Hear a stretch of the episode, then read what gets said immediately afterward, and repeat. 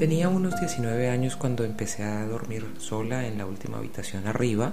Mi hermana ya estaba en otra parte y entonces para dormir colocaba yo una grabadora con cassette y música. Para los jóvenes escuchando esto, por favor, pregunten a un adulto mayor de qué se trata esta tecnología. Y simplemente cuando me daba sueño apagaba la grabadora y me dormía. Pero entonces una amiga que estudiaba medicina me dijo que esto no era bueno, no era bueno tener algo conectado junto a la cama y, el conector quedaba casi justo a la altura de mi cabeza cuando estaba yo acostada. Entonces esa noche apagué la grabadora, desconecto la, la grabadora misma y el cable para que no quede por ahí en el piso lo colocaba encima de la baranda de la cama, es decir, colgado de un, de un travesaño de madera que tenía la cabecera de mi cama. Entonces esto es lo que sucede. Estoy escuchando música, me siento un poquito dormida, apago el aparato, desconecto el cable, lo pongo en la, en la baranda de la cama, apago la luz y me volteo hacia la pared a dormir. No pasó mucho tiempo cuando sentí que algo arañaba mi cama no solo lo escucho, sino que siento la vibración en el colchón. Era como si algo estuviera arañando mi cama justo a la altura de mi cintura. Pero no me tocaba. Solamente sentí una, dos, tres veces arañando mi cama. El sonido, la sensación y en ese instante quedo yo paralizada, no sé qué hacer, sé que tengo que hacer algo, la luz está apagada, no quiero voltear, pero tengo que voltear para prender la luz. No estaba dormida, y lo sentí físicamente en el cuerpo y en el oído. Con esa certeza y ese temor, estiro la mano hacia atrás, prendo la luz y en el momento en que prendo la luz, cae el cable de la grabadora a mitad de la cama. Aún con esos recuerdos decidí que quería volver a vivir en esa casa.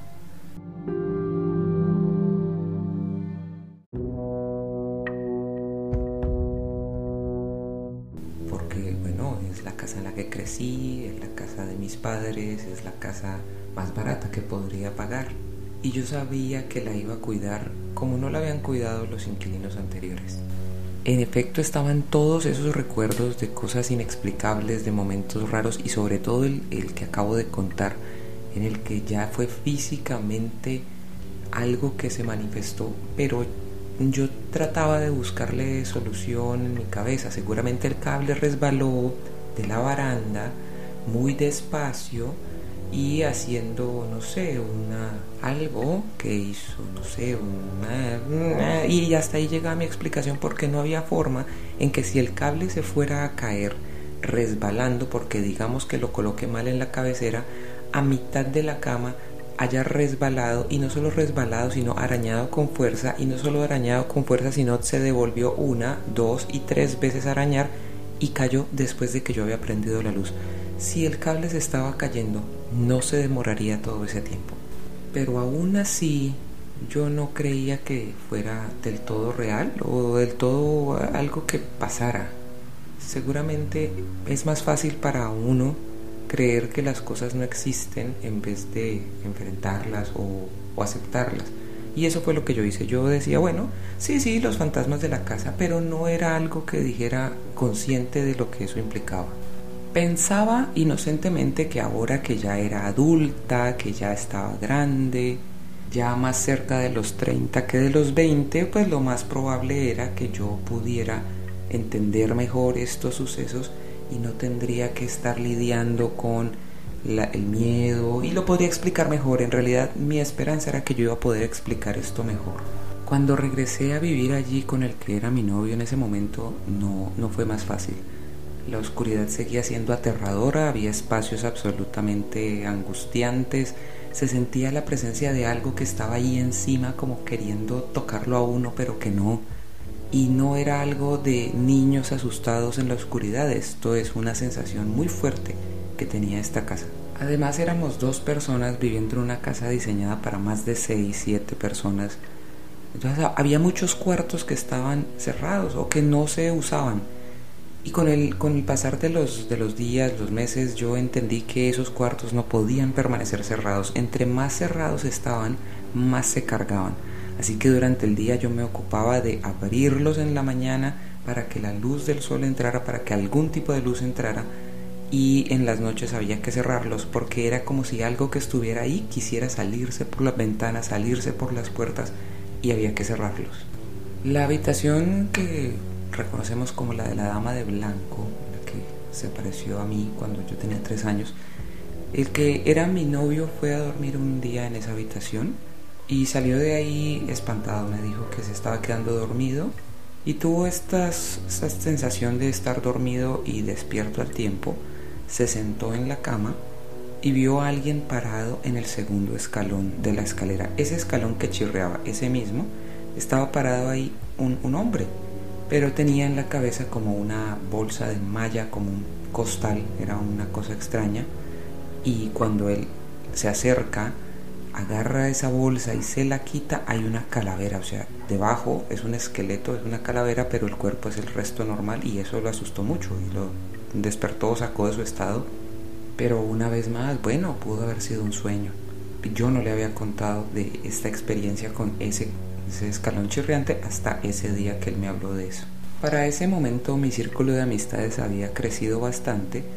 Tenía, un, tenía y tengo un gran amigo que sabe bastante estos temas. Sabía mucho más que yo en aquel entonces, muchísimo más que yo, porque su papá lo había entrenado desde pequeño en, pues, como en lo místico, espiritual, mágico, etc. Le dije, ve, te voy a presentar mi casa, es súper chévere, hay algunos, algunos fantasmas para que mires, jajaja, ja, ja, porque yo pensé, es una bobada, como cuando el atractivo turístico de un sitio es está embrujado, para mí eso era. Fuimos a la casa, entró, le dije, mira, esta es la sala, aquí está el estudio, esta es la que era la pieza de mis papás, el cuarto de mis papás el baño, este cuarto, entramos a ese cuarto. Y él, mmm, y subimos, y él, mmm, ¿ustedes han sido los dueños de la casa siempre? Y yo, sí, pues antes había otros, pero pues básicamente sí. Ah, ya veo. Seguimos andando, seguimos andando, y bueno, ya terminado el recorrido me dice, había algo en uno de los cuartos que era como muy protector de la casa y lo que sentí, me dijo él, es que es el hijo de los dueños de la casa. ¿Vos tenés algún familiar que haya muerto? ¿O que alguna cosa así? Le dije, no, no, no tengo. ¿Será de los dueños anteriores? La sensación que me dio, dijo él, es que él los protege a ustedes porque ustedes son los dueños de la casa, pero no le gustan las visitas. Ah, ya veo.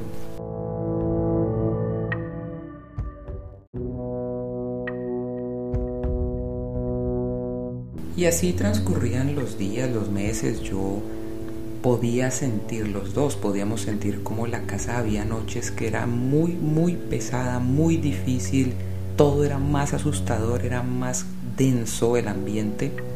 Y otras noches, no diré suaves y normales, pero por lo menos eran vivibles, eran menos aterradoras. Si yo hubiera sabido en ese entonces lo que sé ahora, hubiera, hubiera escrito qué fechas eran y llevado una especie de, registro de las cosas que sucedían para ver si había alguna continuidad, alguna... Bueno, la verdad es que si yo supiera, hubiera sabido en ese entonces lo que sé ahora, no hubiera vuelto a vivir en esa casa. Después de un tiempo, un amigo me habla de una familia que él conoce y que tiene un perro, un labrador de unos 3, 4 años, y este perro, pues no, la familia ya no lo puede cuidar, tienen unas dificultades y me pregunta si yo lo quisiera adoptar y me parece una gran idea. Entonces, para hacer este proceso más fácil, yo iba a la casa de las personas, sacaba el perro, el mejor perro, hermoso, un labrador negro muy bello, y lo llevaba caminando hasta mi casa que quedaba relativamente cerca y allí pasábamos un tiempo para que él se fuera acostumbrando, esa era la idea, ¿no? Cada un día, una hora, dos, y así irlo acostumbrando a que este era su nuevo hogar. La primera vez que lo llevé, le, traje a la casa con su, con su collar. Cuando entramos, le quité el collar para que él pudiera caminar libremente por la casa y conocer el lugar. Y yo estaba feliz, estaba viendo el perrito hermoso, súper adorable. Lo iba siguiendo por donde él iba caminando, él iba caminando por el pasillo, mirando las habitaciones, pero no entraba a las habitaciones, sino como que estaba primero registrando la parte más grande, ¿no? Antes de entrar a los cuartos. va caminando y este es el momento del día, son más o menos cinco y media, seis, que aquí a esa hora el, la luz, más, más bien son las seis, seis y media, que la luz está empezando a bajar, pero no está oscuro de noche. Y él iba pasando por el comedor, feliz con su colita al aire. Lo estoy mirando con este amor de este animal tan bello y veo como algo le agarra la cola y lo hubiera alado hacia atrás. Cuando estoy viendo esa acción pienso, uy, estoy viendo una locura, pero cuando el perro se devuelve a mirar qué fue lo que lo aló y empieza a buscar por todas partes qué fue esa cosa que le acaba de alar la cola, porque él se devolvió, iba caminando y se regresa, o sea, no es como que el perro paró, el perro se devuelve del jalón que le han dado y, gira a mirar qué, qué, fue lo que, qué fue lo que lo cogió, qué fue lo que lo tocó. Después de superar la sorpresa de esto, porque ya no era yo, ya no era la impresión de otra persona, seguramente nos influenció la película, la cosa, era un animal, un animal que sintió lo que yo vi que no estaba ahí, vi lo que no estaba. Y como si fuera una locura en mi mente pensé, no te metes con el perro, con el perro no, pero no lo dije porque hubiera sido doble locura de mi parte decirlo a quién, a qué. Para mí eso era lo que había que hacer, pero me daba pena hacerlo. Cuando ya el perro se mudó a la casa, ya con todo, con sus platos, con sus cosas, y ya era un hecho que vivía ahí, empieza a pasar las noches y como les decía, las noches tranquilas simplemente eran noches suaves, por decirlo, pero las noches difíciles, las noches densas, esas eran densas para todos. Y que uno tenga esa sensación de que hay algo en la oscuridad, que algo está cerca, que algo es, es, ok, bueno, puede ser un miedo normal, pero que esas mismas noches vaya a dormir, cierre la puerta y el perro empiece a ladrar y aullar y correr por toda la casa como si lo estuvieran persiguiendo, como si lo estuvieran molestando y con esta angustia ladra y ladra y ladra para un lado y para el otro, pues las cosas se ponen muchísimo más tensas de lo que ya estaban en ese comedor por donde el perro pasó y le alaron la cola, estaba trapeando. Esa era la hora más o menos en la que yo podía hacer los deberes, porque a esa hora llegaba el trabajo, tipo 6, 6 y media. Estaba trapeando. Y bueno, estaba muy distraída, estaba a media luz, como les digo, y de pronto paso el trapeador y algo como una bolita negra y le pego con el trapeador y digo, ay, era una rata, un ratón, pues quién sabe, no sé tenía miedo de quitarle el trapeador de encima porque yo sé que una rata cuando se siente acorralada lo primero que hace es tirar, tirar a, atacar. Entonces con todo el cuidado quito el trapeador para dejar libre al animal y bueno, ver hacia dónde agarra o si va a un nido. Y cuando lo quito no hay nada. Pero yo vi esta cosa cuando estaba pasando el trapeador. La vi como la atrapé, era una sombra negra. Pero era eso, una sombra como hay una sombra negra en medio de un lugar que no tiene la luz. Es otro de los misterios de esta casa. Tiempo después encontramos una gatica en la calle, flaquita, pequeñita, estaba sola y la adoptamos. Y en efecto la gatica creció y era muy hermosa. Creció unos meses, no, no que ya estuviera adulta. Cuando una noche estábamos en la casa y la gatica empezó a correr y a correr como son los gatos, ¿no? Que ellos hay un momento del día en que enloquecen y corren por todas partes, pero esta gata estaba persiguiendo algo y pensé que era algún insecto o algún bichito porque saltaba y saltaba hacia una pared y saltaba hacia la otra pero en un momento vi que estaba persiguiendo a una bolita, era una bolita negra, como si rebotara por las paredes y yo pensé, estoy viendo una sombra, ¿qué es esta cosa tan rara? Porque no veía su contorno, solo veía como la sombra. Me quedo mirando a ver cuándo la atrapa y la gata salta y salta y salta, se va por el corredor y cuando llega al comedor la sombra se mete a la pared y yo veo cómo rebota y simplemente se mete a la pared y desaparece. La gata corre detrás de ella, pone las patas donde yo vi que desapareció y, se queda tocando la pared y mirando como preguntándose, oye, ¿y dónde se, dónde se metió? ¿Qué es esto? Una vez más, cuando es uno solo el que mira o dos personas, uno piensa en la, en la posibilidad de un malentendido, una cosa, pero cuando es un animal, es para mí es mucho más fuerte. Una noche habíamos comprado flores y estábamos haciendo como unos regalos para el Día de la Madre, a nuestras madres. Estábamos en el lavadero, eh, estaban las flores, bueno, Pero ya era muy tarde y dejamos las cosas ahí para el día siguiente arreglarlas. Entonces ya era hora de ir a dormir, pero en ese momento Shadow, el perro, estaba mirando fijo, fijo hacia atrás desde el patio. Estaba mirando, pero miraba con, con como fijamente, como con rabia, como cuando los perros están guardando un lugar y se quedan mirando a la presa o a lo que sea que está queriendo meterse. Y yo simplemente lo llamaba, yo, Shadow, come. no venía y no me miraba y es un perro, fue un perro que era obediente y adorable y a la voz él iba, pero no, en ese momento no había forma de hacer que viniera. Yo sentía la cosa, pero no podía ver nada, no había ni una sombra, pensé que fuera un gato que se hubiera trepado al techo, nada, el perro miraba fijamente a lo que parecía el vacío. Ya entra el miedo y yo ya quería irme de ahí. Shadow, yo no sé usted, pero yo voy a apagar la luz, usted verá si se queda. Apagué la luz y el perro salió corriendo detrás mío. Fuimos hacia adelante, bueno, ya él se queda afuera en su, mantita, acostado, y yo entro a la habitación a lo que cierro, el perro mete un aullido, un aullido que parecía un lobo. Los labradores, no conozco muchos labradores que aullen y mucho menos de esa manera tan fuerte y con ese dolor, con esa angustia. Fuerte, muy fuerte. Abro la puerta y está él mirando hacia adelante, mirando hacia la puerta de entrada de la casa, aullando y aullando, pero con la mirada fija hasta que ya, no, no, no, no, no, vamos, venga, venga, venga, venga, métase aquí. Yo no quería que él durmiera en la habitación, yo no prefería que los perros no durmieran en la habitación, pero ese día abrí la puerta y él tomó su juguetico y vino corriendo con la cola entre las patas agachado y se metió debajo de la cama, hecho una bola, temblando. Y ahí se quedó hasta el otro día, no se quería mover de ahí.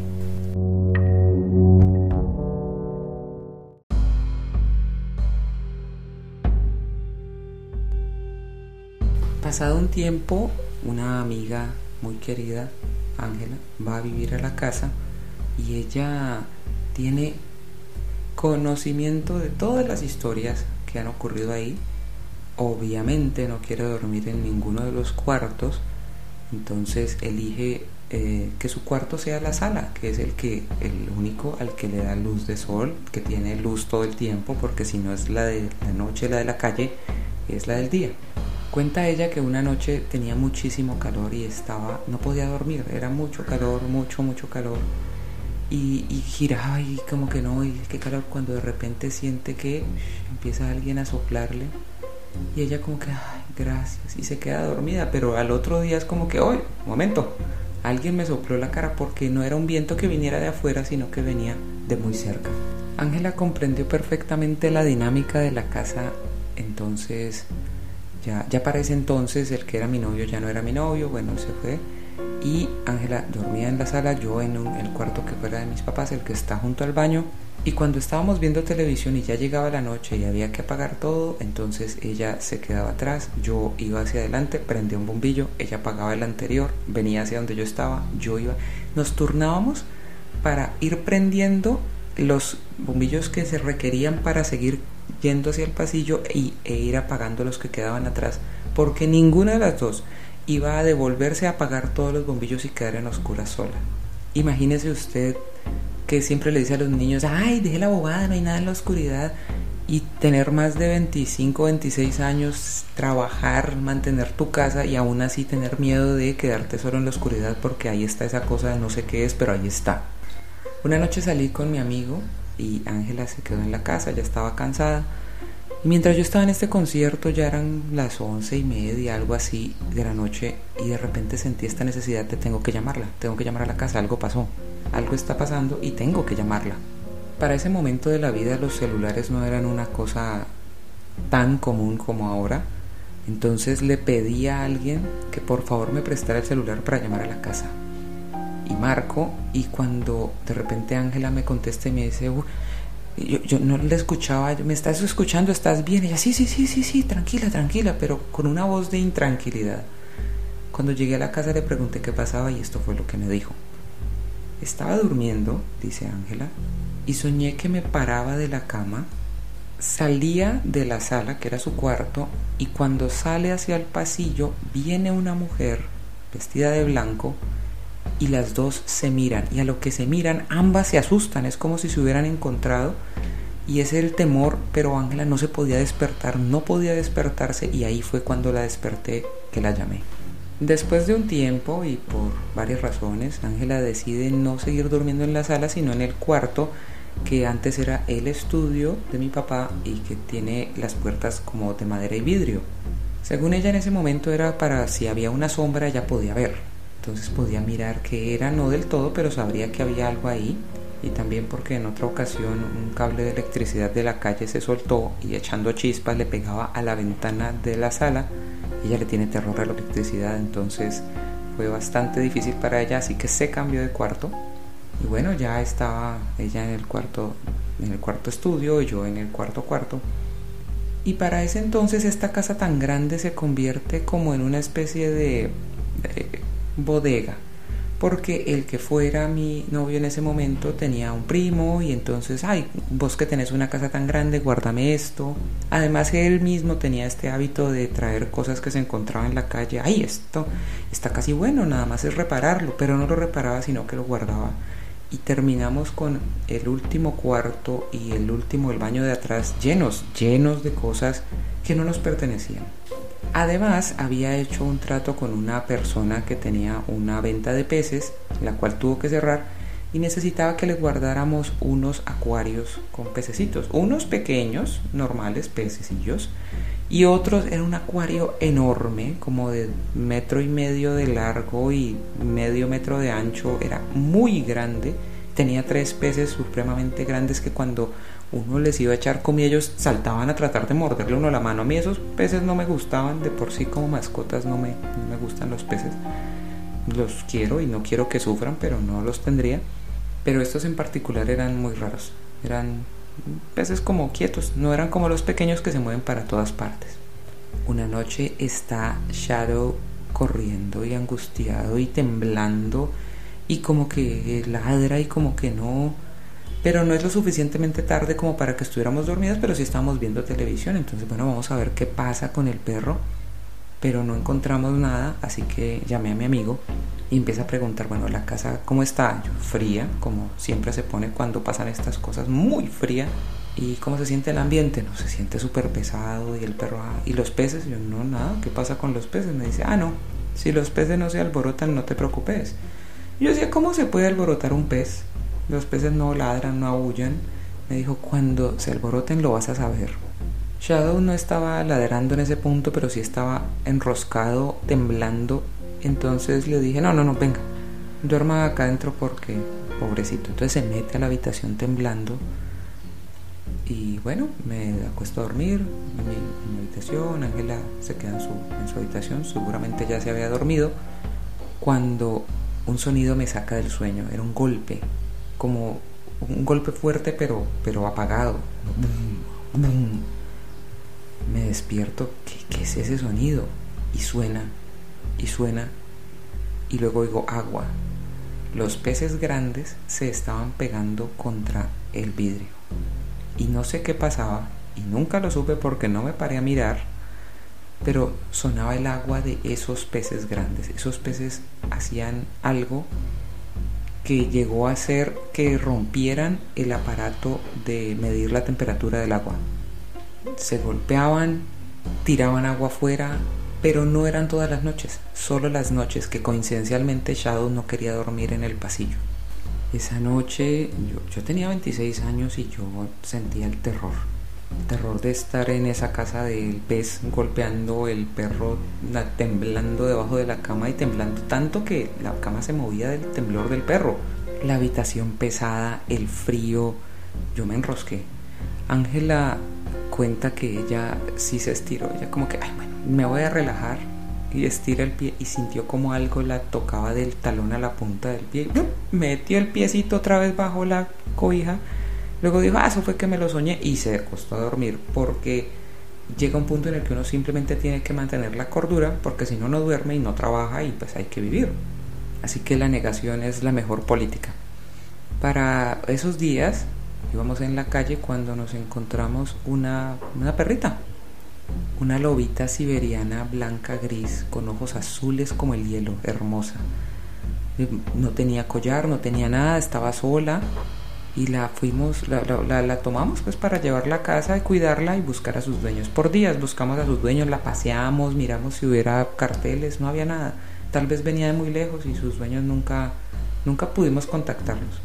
Así que la adoptamos, su nombre era Misha y era hermosísima, pero a la vez tenía una mirada que simplemente daba miedo.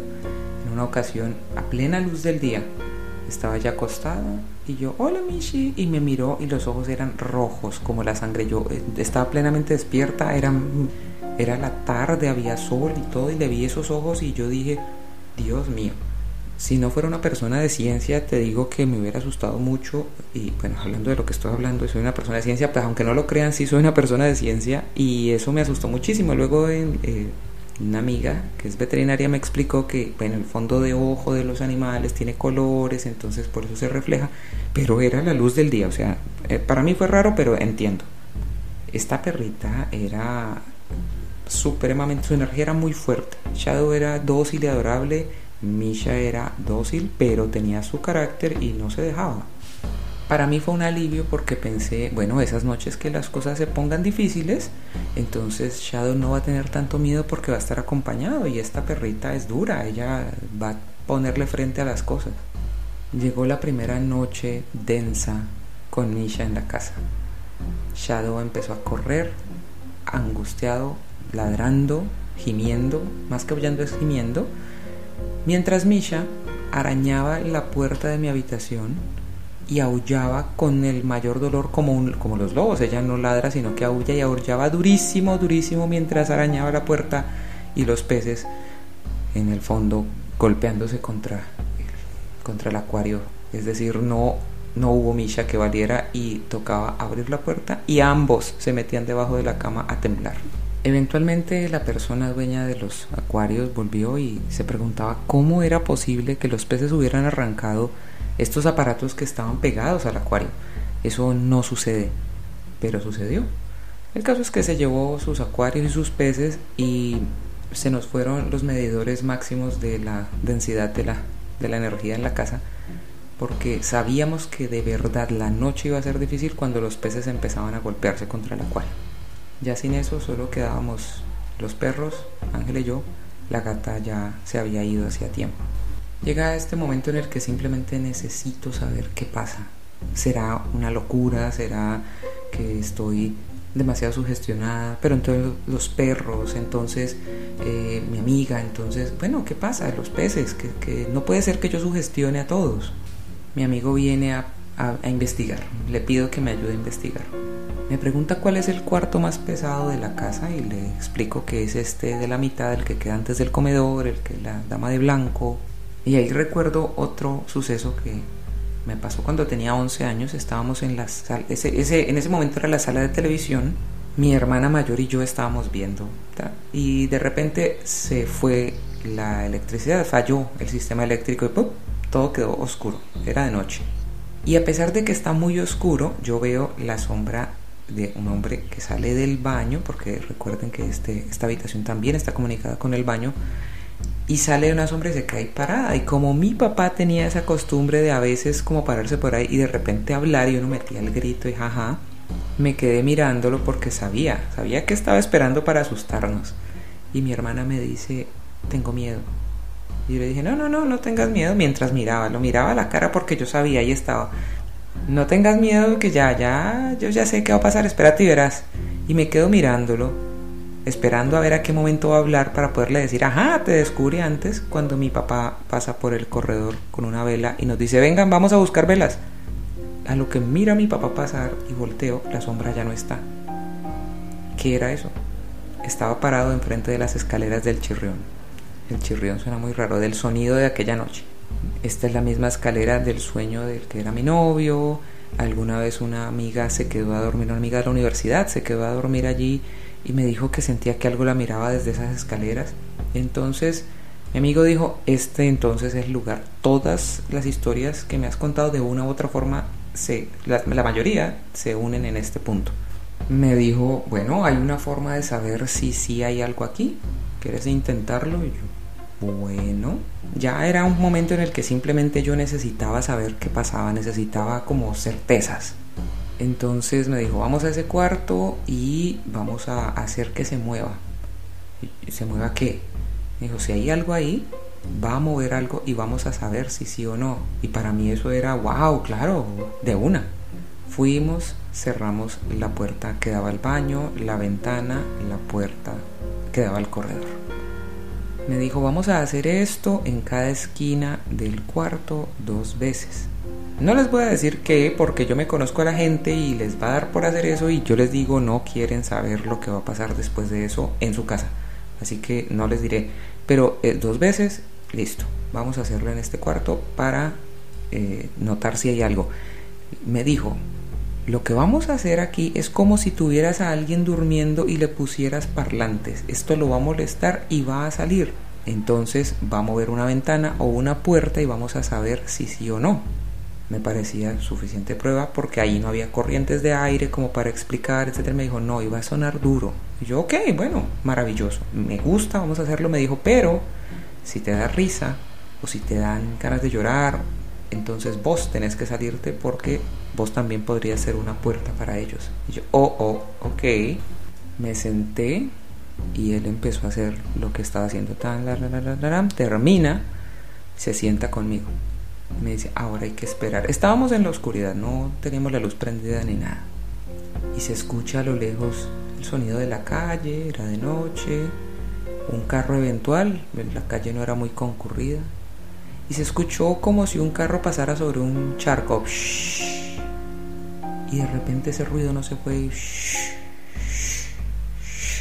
Y era como tener un palo de agua, ese instrumento que suena como el agua, y es de palo, y era como tener este sonido del agua recorriendo y nos daba vueltas y nos daba vueltas y yo pensé, me enloquecí. Mi amigo me pregunta, ¿estás escuchando eso? sí, está dando vueltas, pero ¿por qué? Y suenan como muchos, esto no puede ser. No, no, no, no, no, salgámonos y nos tocó salirnos a nosotros. Luego me explicó, claro, se me olvidaba que hay un cuarto arriba. Lo que hice, dijo él, fue que lo empecé a hacer moverse de arriba para abajo porque no hizo el proceso en el cuarto de arriba también, sino solo en el cuarto de abajo. Entonces el bicho se sintió incómodo y lo que hizo fue subir y bajar. Yo decía, pero ¿por qué ese sonido? Me dijo, yo no sé, porque suena como si fueran varios, pero un legión no es así de amable. Para aquellos que no sepan, un legión es como una banda de demonios. O sea, si han visto el exorcismo de Emily Rose, que dice que no es uno, sino que son siete, eh, así mismo, bueno, es, es, es una, una cosa que es como varios en uno. Y ese es el sonido, según la experticia de este hombre, de estos espíritus o demonios o cosas que son varios en uno. Pero no son así de amables, quiere decir que si hubiera uno de esa especie, especie, bueno, no sé, de ese filum biológico, no sería así de suave. La casa era muy pesada, pero si fuera uno de esos sería muchísimo peor. Debo aclarar que esto sucedió durante un viaje que hizo Ángel al exterior, entonces ella no supo que esto había pasado. Y yo decidí no decirle nada eh, hasta que ella volviera y ver qué pasaba. Entonces al, al, día siguiente volvió mi amigo y me dijo, mira, lo que sea que hay ahí hay que sacarlo, hay que anularlo. Entonces yo traje unas cosas y voy a, voy a hacer algo. Nunca me dijo qué, Sé que tenía velas y hierbas y un espejo. Bueno, eso fue una cosa extraña y él se encerró ahí, hizo algo, no sé qué fue. Cuando terminó me dijo, allá adentro dejé una vela prendida. El cuarto ya estaba casi vacío. Dejé una vela prendida. Si mañana está prendida, no la vas a apagar. Hay que dejar que se consuma enfrente de ese espejo, déjala así. Y yo dije, ok, no hay problema, no sabía qué estaba haciendo, no pregunté más. Eh, una vez más, si yo hubiera sabido lo que sé hoy en ese momento, habría preguntado, habría estado y habría registrado porque uno no puede dejar que alguien vaya a su casa a hacer algo de esta magnitud sin saber exactamente qué es. Yo en ese hombre confiaba y todavía confío cuando me da este tipo de consejos, pero mi consejo a ustedes es no dejen que cualquiera vaya a su casa a hacer estas cosas porque no saben qué le está ofreciendo. A cambio de qué o de qué manera están parando un problema de esta magnitud. El asunto fue que en efecto al día siguiente la vela ya se había consumido, le expliqué de qué manera había quedado, eso significa algo, él dijo, listo, está bien, ya recogí el espejo, las cosas, tal y misteriosamente cuando pasaba por ahí ya no, ya no era el terror. Entonces dije, debe ser mi mente, debe ser mi, mi sugestión por lo que este hombre vino a hacer. No le dije nada a Ángela. Ángela estaba de viaje, la dejé en su viaje, volvió y cuando volvió era como que pasaba por ahí y se sentía como rara. Mm, este cuarto está raro, dijo ella, no se siente tan pesado. Le dije, ve, qué extraño, pero no quería decirle nada. Hasta que un día me dijo, mira que soñé que venía un tipo, venía a quejarse porque lo estaban echando, que hierbas, que velas. Y ella no entendía de qué estaban hablando. Y entonces ahí le expliqué qué era la cosa. Lo que mi amigo hizo no fue echar a lo que sea que ve ahí, sino que fue como amarrarlo, como como cuando un bicho entra a la casa y uno le pone un vasito encima para que no se escape, el bicho no ha salido de la casa, el bicho sigue existiendo, simplemente está contenido. Y eso fue lo que él hizo, contenerlo.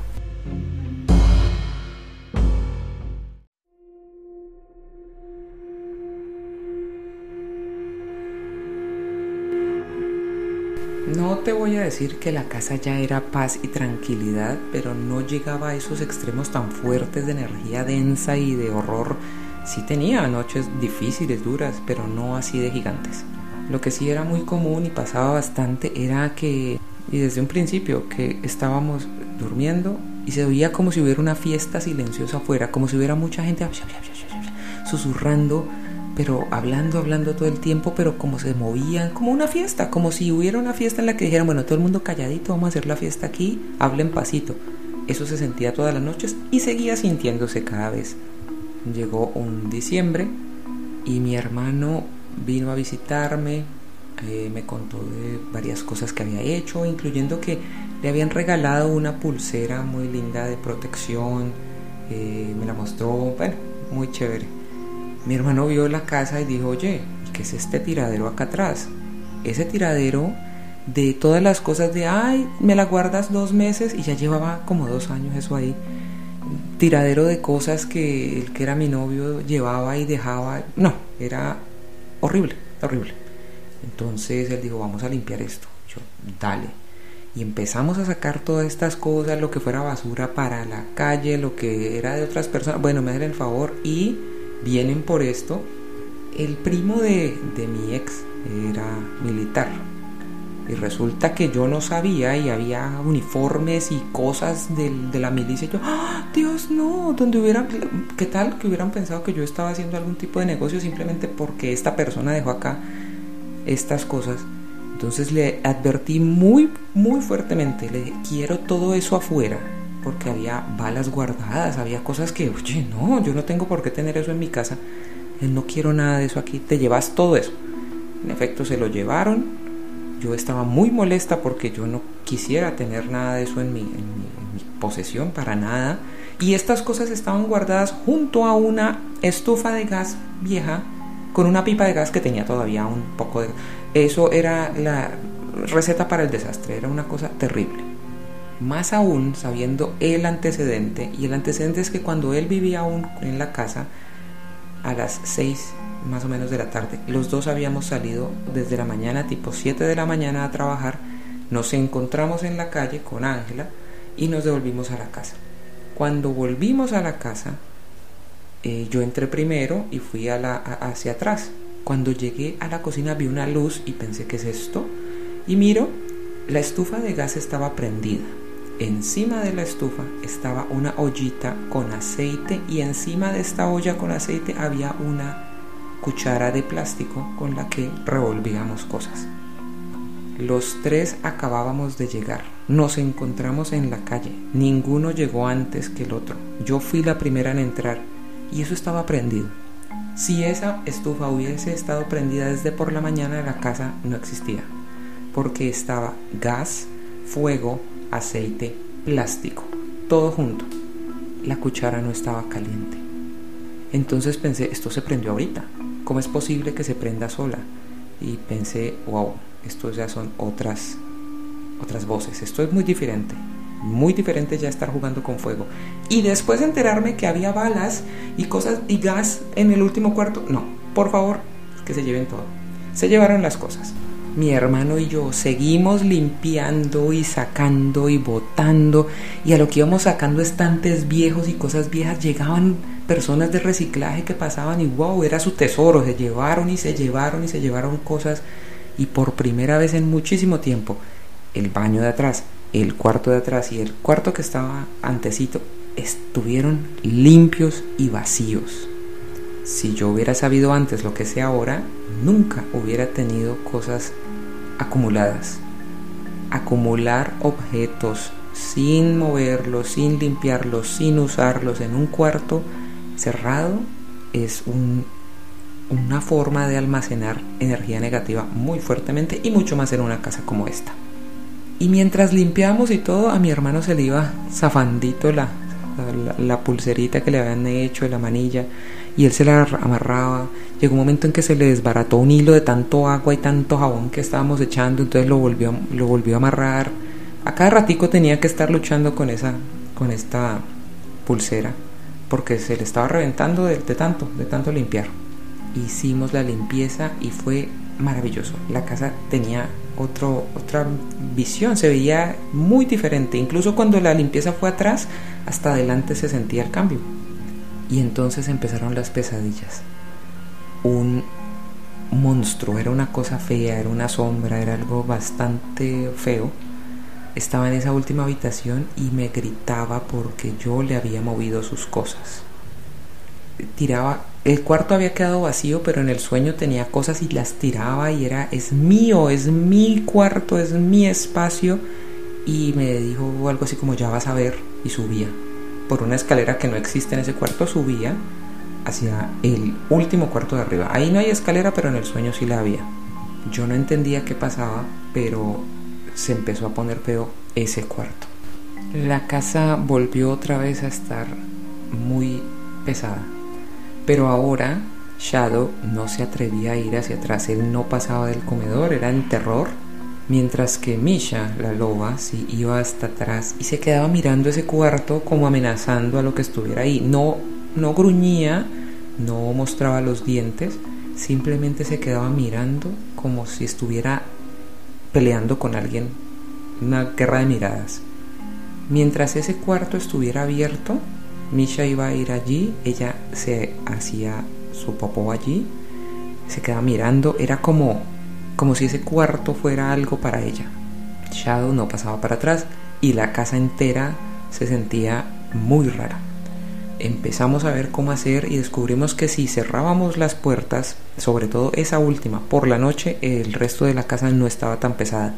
Era como si lo que hubiera allá atrás alborotara todo lo que había en el resto de la casa porque para ese momento ya simplemente era un hecho.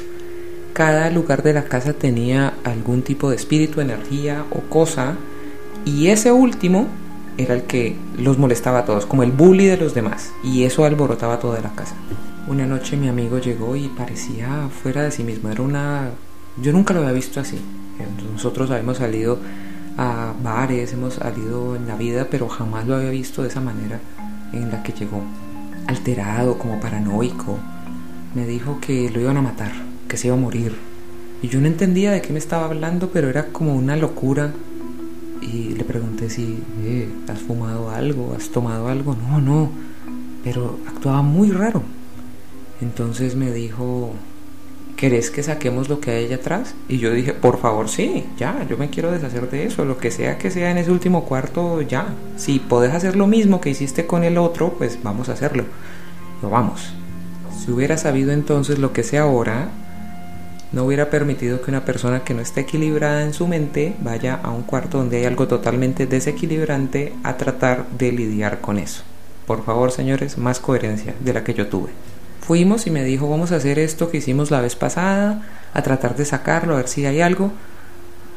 Dije, está bien. Angelita, ¿va? No, yo no voy. Ok, quédate acá en la habitación con los perros. Entonces Ángela se encerró con los perros en la habitación. Allí encerrada se quedó. Era de noche y nosotros fuimos al último cuarto, pero este estaba vacío, absolutamente vacío, nada ahí. Decidí sacar el bombillo porque pensé, si llega a reventar el bombillo, pues vidrios, eso, no quiero absolutamente nada que produzca un accidente. Así que le quité el bombillo a la habitación, lo dejé afuera y prendí la luz del patio para que a través de una leve persiana, era como unos cuadritos de madera, pudiera entrar algo de luz. No quería estar en absoluta oscuridad en ese cuarto. Entramos y mi amigo me dijo, listo, hágale. ¿Lo hago yo? Sí. Son dos, ¿no es cierto? Me dijo, no, tres. ¿Tres? ¿No eran dos? Bueno, y empiezo yo a hacer esto que hay que hacer en las esquinas del cuarto. Cuando termino, no pasa nada. Y estamos simplemente él y yo ahí parados, con a media luz, porque puedo ver, puedo verlo a él, pero pues no pasa nada. Y digo, listo. No, no pasó nada. Voy a salir cuando él me para la puerta y me dice, ¿tenés miedo? Y yo, ok, esto se va a poner feo. Recordaremos que la última vez él me dijo, si te pasa algo, si te da risa, te salís vos porque vos podés ser la puerta de ellos. Y dije, ya, a este hombre lo agarraron, ya aquí fue. Y si tengo que partirle brazos y piernas para salir, lo voy a hacer porque yo no me voy a dejar de un bicho y de nadie, que miedo, pero a la vez que rabia. Le dije, no, no tengo miedo. Y empezó a reírse. Y yo, ah, ok, esperemos. Estaba ahí parado y de pronto noto algo extraño y es que yo puedo ver perfectamente las letras de su camiseta, el contorno de su cuerpo, de su, de su ropa, pero no puedo verle la cara. Es como si tuviera una mancha en la cara. No puedo verla. Sus rasgos se habían borrado, era una mancha negra, como si hubiera alguien cogido un pincel y hubiera borrado la cara hacia arriba. Y yo no entendía, yo no uso drogas, yo no he tomado, ¿qué rayos estoy viendo?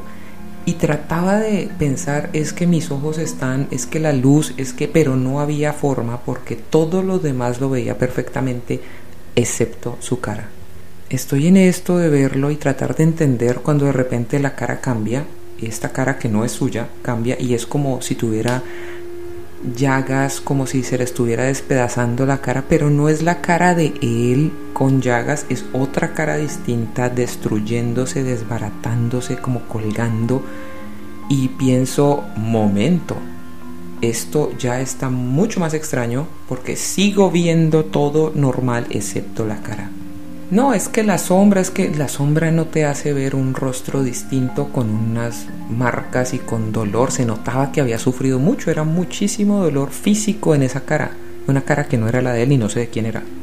Y por último, la cara vuelve a cambiar y es como si estuviera hecha de cuero, pero no como si fuera un traje de cuero, sino como si fuera una cara de cuero negro con líneas rojas que van hacia arriba y termina en tres puntas, no como cuernos, sino como si la cara se extendiera en tres puntas larguitas, roja con negro, unas rayas muy delgadas rojas en ese cuero negro de una cara que no era la de él, insisto, es otra cara distinta a la primera y a la segunda, o sea, la primera no tenía rasgos, la segunda era otra cara y esta era otra cara distinta. No sin dejar de ver yo otros detalles normales de la vida que estaban perfectamente claros para mí. Cuando paran las transformaciones, no sé cómo decirle a eso, vuelve la cara de él y él cae al piso. Todo esto sucede sin que yo le esté diciendo lo que estoy viendo. Yo lo estoy viendo callada, sorprendida, y él simplemente para y ¡pum! cae al piso como si le hubiera soltado algo y empieza como a quejarse, como... Mm", y yo dije, aquí fue, vamos a salir. El hombre cae en, al piso, al fondo del cuarto, no es un cuarto extremadamente grande, digamos que tendría unos 3 metros de fondo. 2 metros y medio, 3 de fondo. Digamos 2 metros y medio para bajarle el tamaño aún. Cae sentado acurrucado como en dolor en el piso y digo, aquí fue, voy a abrir y lo voy a sacar y cuando voy a abrir la puerta logro abrirla y él y esta es la parte físicamente que es imposible de explicar para mí Uno puede ser Jackie Chan, uno puede ser Jet Li, pero este movimiento no lo entiendo. Está sentado en el piso, acurrucado. Y yo abriendo la puerta que está a dos, digamos dos metros de distancia de él, se desliza por el piso y me cierra la puerta, sin pararse, todo el tiempo en el piso y patea la puerta y me la cierra. Yo la estoy abriendo y me la suelta, es la fuerza que tiene que me la cierra. Por favor, gente que trabaje fisioterapia, profesores de educación física, gente que eh, hable de física, biológica del cuerpo, cómo rayos se puede impulsar una persona sentada con fuerza suficiente por dos metros, con la resistencia del piso, con la con el nivel de rozamiento de la ropa, que era un jean, más el piso, y deslizarse con fuerza suficiente para quitarme la puerta de la mano y cerrarla de un golpe. Eso no lo entiendo al sol de hoy. Han pasado casi 20 años y todavía no lo entiendo. Ahí ya no tenía miedo, ahí me enojé. ¿Cómo es posible? A mí no me vienen con estas. Y en ese, en ese momento yo por primera vez en la vida tuve el coraje de enfrentar estas cosas. No, no tenía miedo, no tenía dudas, sino como que bueno, bueno, bueno, hasta aquí nos llegó, carajo pensándolo en este momento digo, es, fue decisivo, fue decisivo ese momento para yo defenderme y aprender a defenderme hasta el sol de hoy cuando una de estas cosas vuelve a mi casa. Mm, mm, ya no vivo en esa casa, pero pues bueno, ¿qué vamos a hacer? A veces vienen y hay que espantarlos. En fin, eso es tema para otra grabación. Me enojo y pienso, aquí nos vamos a dar y él se para otra vez como con fuerza riéndose, como jajaja, y tienes miedo. Y yo, no, pero ya era un no de carajo, ¿cómo te voy a doblar para sacarte de aquí? Y se sigue riendo y me dice unas cosas y yo como que me acuerdo de todo lo que él mismo me ha enseñado, de uno no caer en lo que le están diciendo, de no seguir la corriente, de no me, me, me, me. Y vuelve otra vez y cae como, ah, como con dolor. Y ahí dije, ya, no, no, no hay, abro la puerta y lo agarro del tobillo y lo saco así jalado, con rabia y con furia y con todo lo saco. Y una vez está fuera, ya él como que, como que vuelve en sí. Y entonces se enoja y, mete un puño a un platoncito, un platón de plástico, un balde que yo había comprado como dos días antes, era mi platón nuevo y me lo partió del puño que le metió mi platoncito. Pero bueno, ya habíamos salido de ahí ya. Entonces ya lo llevo, la, mano se corta pues con el plástico que ha roto y lo llevo hacia adelante, hacia la sala. Pienso, debo llevarlo lo más lejos posible de esta habitación. Lo que sea que estaba aquí, lo agarró, bueno, vamos para adelante. Lo, estoy llevando adelante, Ángela se asoma y me dice qué pasó y le hago cara de no, no, no. Y ya, oh, se vuelve y se mete, se, se oculta de nuevo. Me lo llevo a la sala. No sé qué hacer. Y él me pregunta, ¿qué pasó? Y yo, estuvimos allá metidos, me dijiste que, hiciera esta vaina y, que pues te portaste de esta manera. ¿Qué? ¿Y qué me pasó en la mano? me rompiste mi platón de un puño. Pero ¿cómo así? No. ¿Y cuántos eran? Y yo, uno. Ay, no. Y se queda pensando y yo como que... Y, salgo a hablarle a Ángela, Ángela, mira, este man está súper raro, no sé qué pasó, todavía no te puedo explicar, pero está muy extraño, espérate aquí, listo, vuelvo a la sala. Ve, ¿qué pasó? Me pregunta mi amigo otra vez. Yo, pues estábamos allá, me dijiste que hiciera esto, pasó tal, tal, te comportaste así. ¿Y qué me pasó en la mano? Me rompiste mi platón de un puño. No, pero, ¿cómo así? Pensé, este hombre necesita tomar agua, necesita refrescarse, necesita una, unas curitas mano Voy a conseguirte agua. Espérate, espérate, ¿qué pasó? ¿Cómo que qué pasó? Que sí, ¿qué me pasó? Fuimos al cuarto de allá, me dijiste, vuelvo y le repito todo. ¿Qué me pasó en la mano? Me partiste mi platón. Ya como a la quinta vez de estarle explicando una y otra vez la misma cosa y me preguntaba, ¿cuántos eran? uno. ¿Y qué me pasó? Volvía otra vez, otra vez. Hasta que le pedí a Ángela, no, anda por favor a la tienda, compras agua, compras curitas, vamos a ayudar a este hombre, hay que sacarlo de aquí. Pero no puede irse en este estado porque es como que no entendía y no recordaba. Ya se fue a la tienda y él me pregunta, ¿qué me pasó? Yo, pasó esto, esto y esto. Ah, ¿Y qué me pasó en la mano? Me dañaste mi platón de un puño. ¿Y cuántos eran? Y yo dije, este hombre no va a parar jamás. Y me acordé, eran tres caras las que vi. Le dije, eran tres. Y me dijo, sí. Y ya no me volvió a preguntar. Después ya le dimos agua, le pusimos las curitas y él como que, uff, como si estuviera despertando de un sueño, como si estuviera volviendo de un trance, era una cosa bastante difícil de entender para él, siquiera que hubiera entrado hasta allá. Ya estando un poco más estable, nos dice, no, me voy, ahorita hablamos más tarde o nos vemos mañana, voy a ir a verme con mi novia, la novia de él era, sigue siendo gran amiga mía también. Como les digo, en esa época los celulares no eran tan populares como ahora, no eran tan comunes, entonces no podíamos comunicarnos con ella, pero sabíamos que iban a ir a un bar al que siempre íbamos. Un amigo nos llamó y, ah, vamos, bueno, vamos, porque no queríamos estar ahí tampoco en la casa, queríamos como que, ah, como que se ventilara eso allí sin nosotras. Así que nos fuimos y cuando llegamos ellos ya estaban allí. Hola, hola, saludé a todos ahorita te explico qué pasó. Por favor, no me preguntes nada cuando yo te diga vamos afuera y te cuento ya listo. Ya ya sabía porque le vio la mano a él. Y cuando lo saludaron, ole, ¿qué más? ¿Cómo vas? Me dice, ve, ¿qué me pasó en la mano? Yo, ay Dios. Entonces lo saqué del bar, estuvimos en la calle y le expliqué. Fuiste a mi casa, sí, sí, me acuerdo, yo muy bien. Me dijiste que fuéramos atrás a sacar el bicho atrás. Me dice, ¿qué? Pero pero ¿cómo? Y yo, pues vos llegaste en este estado, vos habías fumado algo, te habías metido algo. Me dice, no, yo estaba en una cosa del trabajo. Le dije, bueno, fuimos allá y me dijiste que yo hiciera el ritual, la cosa. ¿Cómo así vos? Y me dijiste que hiciera tres, no dos. ¿Cómo así tres? No, todo lo que me había dicho, como si no supiera que lo había hecho. Y además de eso, entendiendo que todo estaba mal. Todo había empezado mal desde que él llegó le expliqué lo que había visto y me dijo, es imposible, yo estoy cerrado, a mí no se me puede meter nada. Le dije, pues sorpresa, sorpresa, my friend, se te metieron y pues, hicieron estragos. Y me dañaste mi Platón. Ay, qué pena, no, pero ¿cómo así? Pero ¿qué tal pues? Se indignó y se enojó porque a él no pueden hacerle eso porque él está cerrado. Y entonces el resto de la noche fue él en su indignación y bueno, luego le expliqué a, nuestra amiga, a la, a la, novia de él, la que era la novia de él, y le dije, mira, pasó esto, esto, esto. Ella ya había estado en mi casa, ella ya había tenido pesadillas en el cuarto de adelante, ella ya, ya ella conocía de qué estábamos hablando, así que se sorprendió también mucho.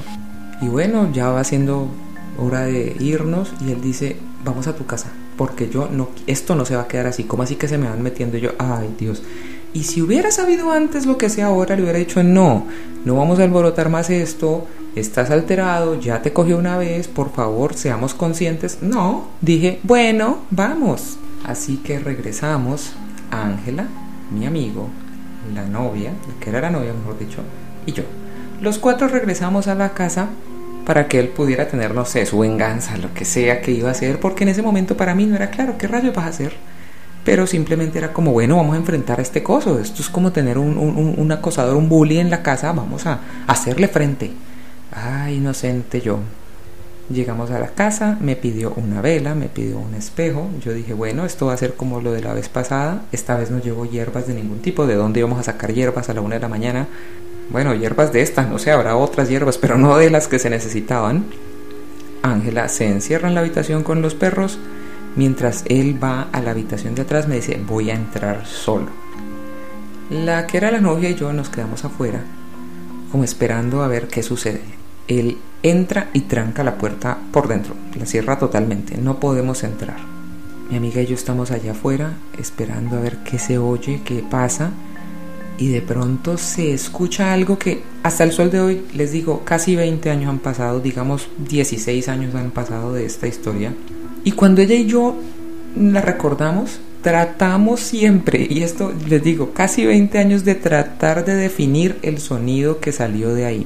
Muy difícil. Ella es veterinaria, ha trabajado con animales salvajes por el mundo y no ha encontrado un animal que haga ese sonido. Era como una mezcla entre un sonido metálico y el gruñido de un animal. Ni el mejor cantante de black y death metal podrían hacer ese sonido. Era una cosa entre mecánica y, biológica. No sabemos qué era. Y les recuerdo, no es época de, ah, tengo el celular y el celular tiene este ringtone y tengo... No, era un sonido y el sonido ni siquiera fue que saliera de adentro, era como si saliera de la puerta misma. Cuando esto sonó, ella y yo nos quedamos mirando como que, ¿qué rayos? Y empezamos a susurrar, ¿escuchaste? Sí, sí, escuché. ¿Qué, era eso? Y estamos en esto cuando... Desde adentro nos calla, asumimos que fue él. Durísimo. Entonces nos quedamos calladas, pero nos hacemos las señas y con la seña nos decimos, ¿qué rayos sonó? ¿Lo escuchaste? Sí, ¿cómo era? Tratábamos de entenderlo. Hubo silencio. Yo estaba esperando, no sé, The power of Christ compels you, pero no, no, no, no sonó nada. Y en un punto él sale, cierra la puerta y deja la vela prendida y el espejo yo, oh, por favor, no. Me dice, no te metas con eso. Y yo, ah, ¿hasta cuándo? Y empiezo, este desgraciado, que me dice, no lo alborotes. Ya hice un trato con él, no les va a molestar más. Pero donde lo molestes, te destruye tu casa. Cuando me dice te destruye tu casa, me acordé de lo del fuego, eh, la, la estufa ese día, y pienso, ok, ok, esto es un poder que yo no tengo control sobre él, me voy a calmar, ya esta persona hizo un trato, no hay problema. Si hubiera sabido antes lo que sé hoy, hubiera preguntado cómo así que un trato, cómo está haciendo un trato con una cosa que es una entidad claramente oscura y que no está bien uno hacer un trato con esto porque esto nos va a meter en problemas después a vos, a mí o a todos. Pero era muy joven y no pregunté. Por favor, si alguien hace un trato con una entidad en su casa, pregunte de qué estilo y exija, exija porque eso no es así de fácil. Ya después se abrió la habitación, la abrí con la llave, no la encontraba y parecía todo estar un poco más en calma, pero de todas formas eran los últimos días en esa casa. Ya Ángela consiguió un apartamento pequeño donde vivir, y yo también terminé yéndome de ahí. Mi hermano que no vive en la ciudad regresó, ya había regresado hacía tiempo a, su, a, su, a la ciudad donde vive y tuvo una cita con la persona que le regaló esta manilla de protección y cuando llegó donde ella le dijo, oiga, ¿qué pasó con la manilla? Le dijo, ah, no, estuve donde mi hermana limpiando y pues el agua, el jabón, ella dijo, no, el agua y el jabón no dañan esto, esto está hecho para resistir el agua y el jabón. ¿usted dónde estuvo metido? Él le dijo, no, le estuve ayudando a arreglar la casa, ella tiene unos, tenía varias cosas allá metidas. Y ella le dijo, no, no, no, no, no, venga. Analizaron, bueno, creo que fue con cartas, algo así, y ella le dijo, hay un demonio en esa casa. Dígale a su hermana que no toque ese, ese, donde usted estuvo, que no toque nada, que no vaya a llevar curas, que no haga misas, no haga nada, porque esta cosa es tan poderosa y tan mala que la puede matar o puede dañar su casa. En ese momento mi hermano me llama y ya ha pasado todo lo que les acabé de contar. Entonces como que, oh, un poco tarde esta advertencia. Bueno, no llevé un cura, llevé algo raro, no sé qué es. Y en teoría sí lo, lo apaciguó. Mi amigo y yo no nos volvimos a hablar un tiempo, ocurrieron cosas. Ocho años no nos volvimos a hablar. Mi amiga, como les digo, cada vez que podemos recordar tratamos de ver qué sonido era ese. Angelita vivió en su apartamento y todavía somos muy buenas amigas. Y la casa quedó desocupada para que alguien más la alquilara y en efecto así fue.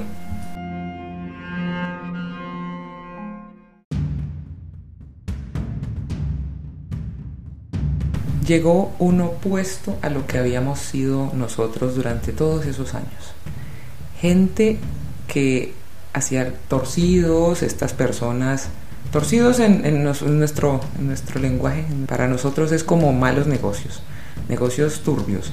Estas personas alquilaron la casa, pero cuando la inmobiliaria iba a revisar, había gente, en cada cuarto había como una familia. La teoría es que estaban subarrendando, estaban arrendándole por sí mismos los cuartos a diferentes personas. Nunca se pudo probar porque ellos decían, ah, son nuestros familiares, entonces pues tienen el derecho de estar ahí. La casa llena de gente. En algún momento, antes de que nosotros fuéramos los dueños, esa casa era un inquilinato y en efecto así era antes. Familias, personas, cada uno alquilaba un cuarto. Entonces es demasiada, demasiada energía de demasiadas personas en un solo lugar que es de esta magnitud energética. La casa regresó a sus orígenes. Lo que les contaré a continuación fue lo que me dijo la vecina, con quien éramos grandes amigas, ojalá pudiera verla de nuevo. Nos contó toda la historia de cómo estas personas se expresaban acerca de la casa y lo que les sucedió ahí. Eran personas problemáticas. Había peleas entre ellos, entre los familiares originales, pues no los inquilinos. Peleas de llamar a la policía y de amenazas de muerte. Eran gente difícil.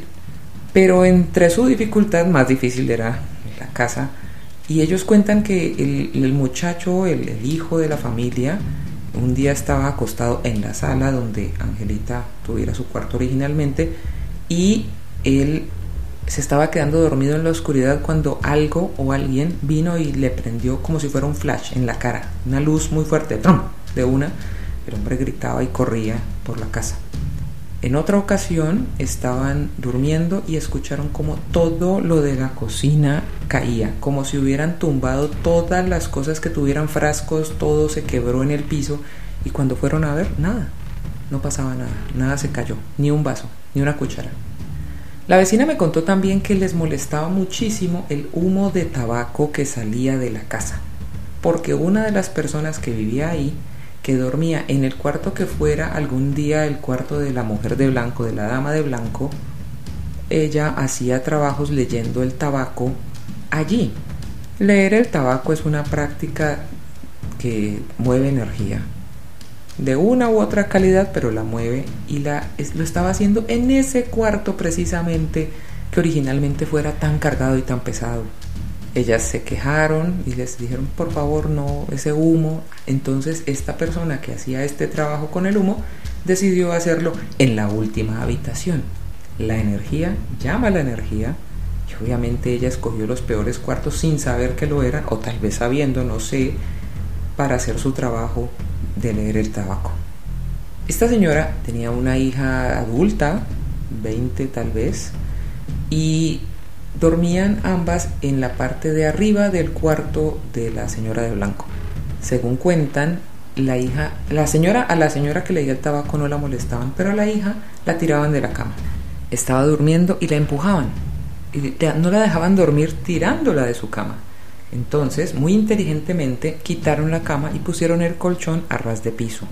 Así no la iban a poder tirar. Pero lo que pasaba era que estaba durmiendo y sentía los pasos, le empezaban a caminar alrededor duro, fuertísimo, para que los pasos no la dejaran dormir. En un punto, la situación se torna insostenible, como suele suceder para la gente normal. Yo viví 20 años ahí, ellos, bueno, no pudieron con tanto. Y según cuenta la vecina, llamaron a una persona experta en estos temas y la persona fue estudió la casa y dijo que en esta casa había dos fantasmas. Ja, ja, dos, por favor. Dos en donde vio.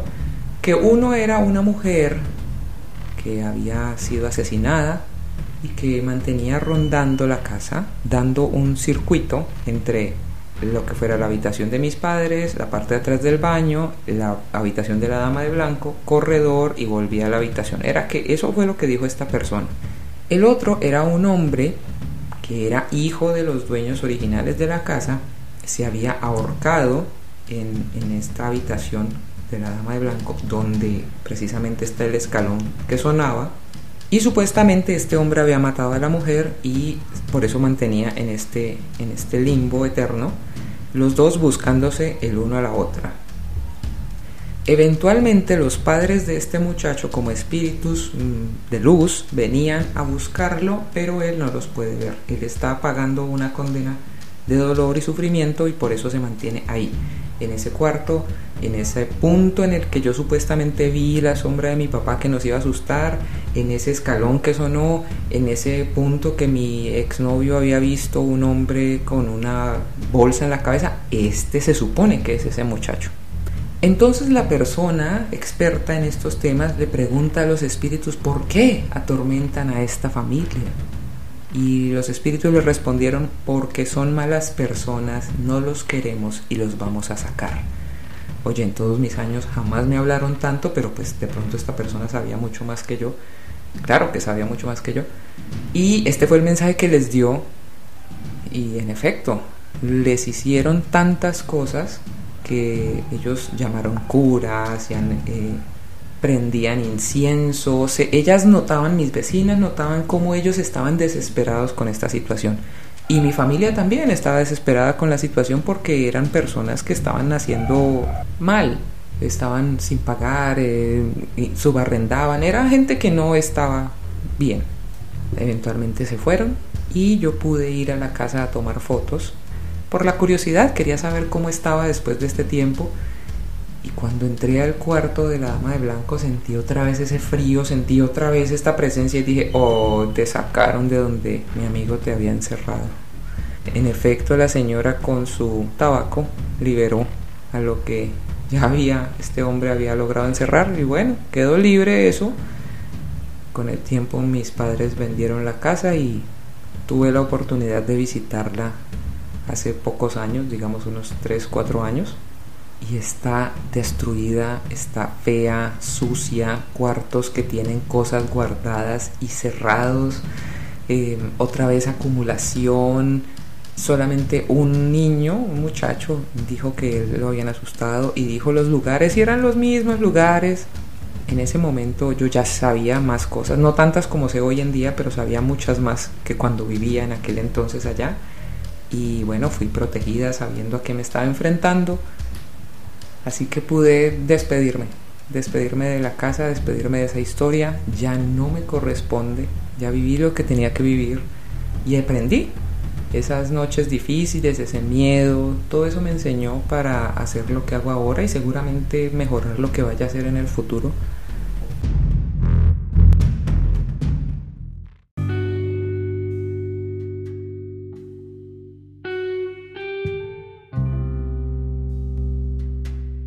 Mi consejo para todas las personas es no demuestre miedo, no se sienta angustiado. Las películas de terror nos venden que estamos desamparados, no tenemos opción. Ellos son supremamente poderosos porque ellos pueden... No. No es ir a exorcizar la casa uno, no. Pero no es darles el poder de ellos tienen el control sobre todo, no. Usted, señor, señora, tiene la capacidad sea de dejar entrar luz en su casa, sea de poner unas flores, de hacer que el ambiente para usted esté limpio, sano, sin acumulaciones, sin mugre. Ese es el principio. Con ese inicio ya la energía suya está por encima de... Pero si ya no se puede controlar, váyase. Usted tiene la posibilidad de irse.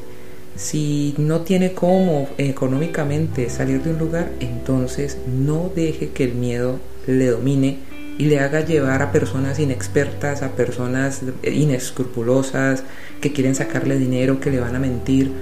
No. Piense y equilibre su mente en otra parte. Si quiere, vaya a hacer un paseo, camine en un parque, algo, piense qué va a hacer y después entre a la acción. No caiga en las manos de gente que usted no conoce para que hagan tratos que usted no sabe cuáles son. Con mi amigo hablé después de esto y, y él también está consciente de lo inconscientes que fuimos en ese momento, pero éramos jóvenes, 20, veintitantos. Si usted es joven de veintitantos, busque una persona mayor que le ofrezca confianza. Y la confianza no es que usted lo vio y cobró barato, cobró caro, o trabaja en un lugar, o tiene muchos cuarzos, no. Uno siente en su corazón si la persona es buena o no. Siéntalo, escúchese y busque ayuda de alguien que sepa. Lo más importante es que usted pueda, muy importante es que usted pueda saber que tiene control sobre las situaciones paranormales.